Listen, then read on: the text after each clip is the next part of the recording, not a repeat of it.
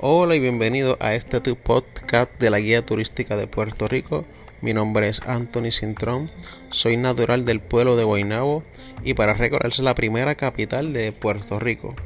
Soy un joven amante de la isla, de sus paisajes, la montaña, la cultura, la comida y me he dado la tarea de crear esta reseña llena de historia, de cultura, convirtiéndola en una guía para el disfrute, descubrimiento, aprendizaje para todos los puertorriqueños, extranjeros, de los, de la diáspora, los turistas y quiero que se contagien con la alegría de Puerto Rico.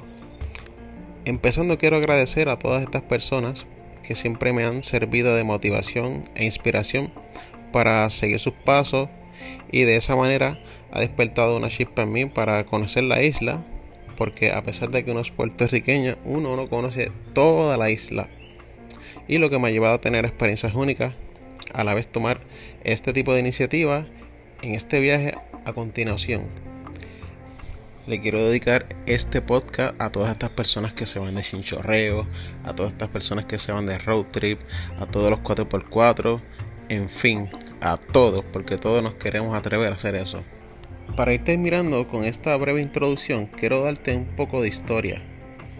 Puerto Rico es una bella isla del Caribe donde las temperaturas mínimas en el invierno aproximadamente rayan los 59 grados Fahrenheit, aunque sabemos que en pueblos del centro de la isla se pueden registrar temperaturas mucho más bajas.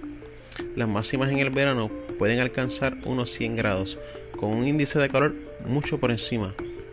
Y aproximadamente la isla mide 100 millas de largo y 35 de ancho. 100 por 35. Y cerca de 3.435 millas cuadradas geográficamente.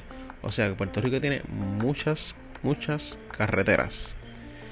Y Puerto Rico, como dato curioso, fue descubierto por los españoles en el 1493 y mucho antes era conocida como Borinquen o Boriquen. Significado es tierra del Altísimo. Mucho antes de la colonización se contaba con tribus y jefes cacicales.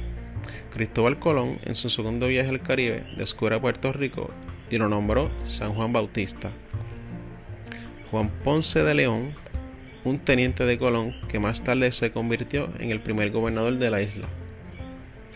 Tras la guerra hispano-estadounidense, anexó la isla como parte de los acuerdos con España contenidos en el Tratado de París. O sea que Puerto Rico, después de la guerra, termina siendo cedida de España a Estados Unidos en el 1809. Y quiero dejarte como último dato el ferrocarril de la circunvalación de Puerto Rico. Fue una línea férrea de trocha métrica y la única vía que unió las ciudades de San Juan y Ponce a lo largo de las costas del norte, del oeste y el sur de Puerto Rico. Los servicios inauguraron a principios del 1891. Estuvo íntimamente vinculado a la industria azucarera y durante la mitad del siglo XX fue una pieza clave para la infraestructura de la isla, posibilitando así el transporte de caña, del correo pasajeros y carga general. Finalmente fue desplazado por el desarrollo de la red vial, clausurándolo y sus vías levantadas. Así que este es el primer episodio de los próximos que te voy a dar a continuación. Gracias por escucharme. Hasta la próxima.